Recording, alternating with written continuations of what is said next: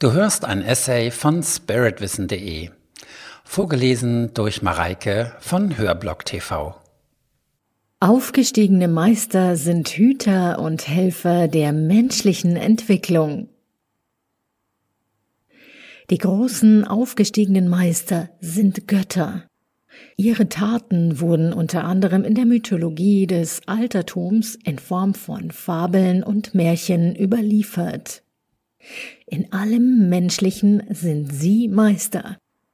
Sie sind Hüter und Helfer der menschlichen Entwicklung.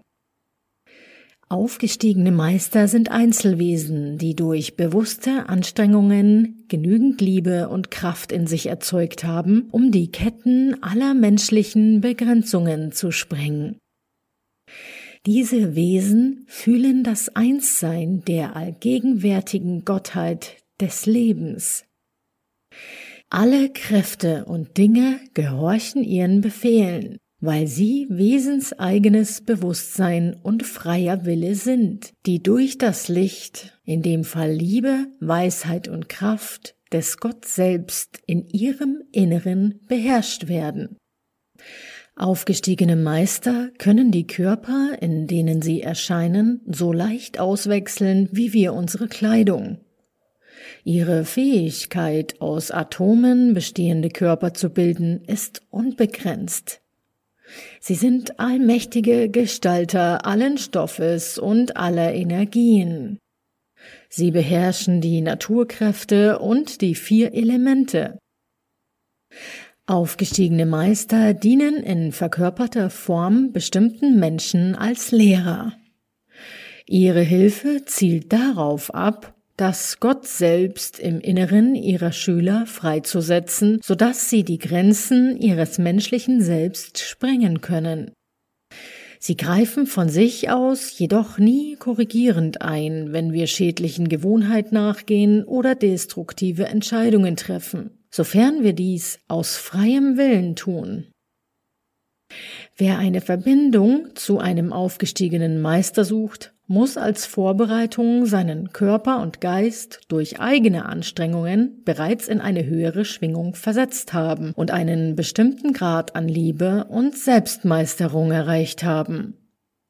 Ansonsten wäre es so, wie als wenn ein Kind aus dem Kindergarten das ABC unbedingt von einem berühmten Hochschulprofessor lernen möchte. Eine Verbindung zu einem aufgestiegenen Meister kommt niemals zustande, wenn die Motivation Neugier ist, wenn es lediglich um die Lösung bestimmter Probleme geht oder um das Bedürfnis, die Existenz oder Nichtexistenz von aufgestiegenen Meistern zu beweisen.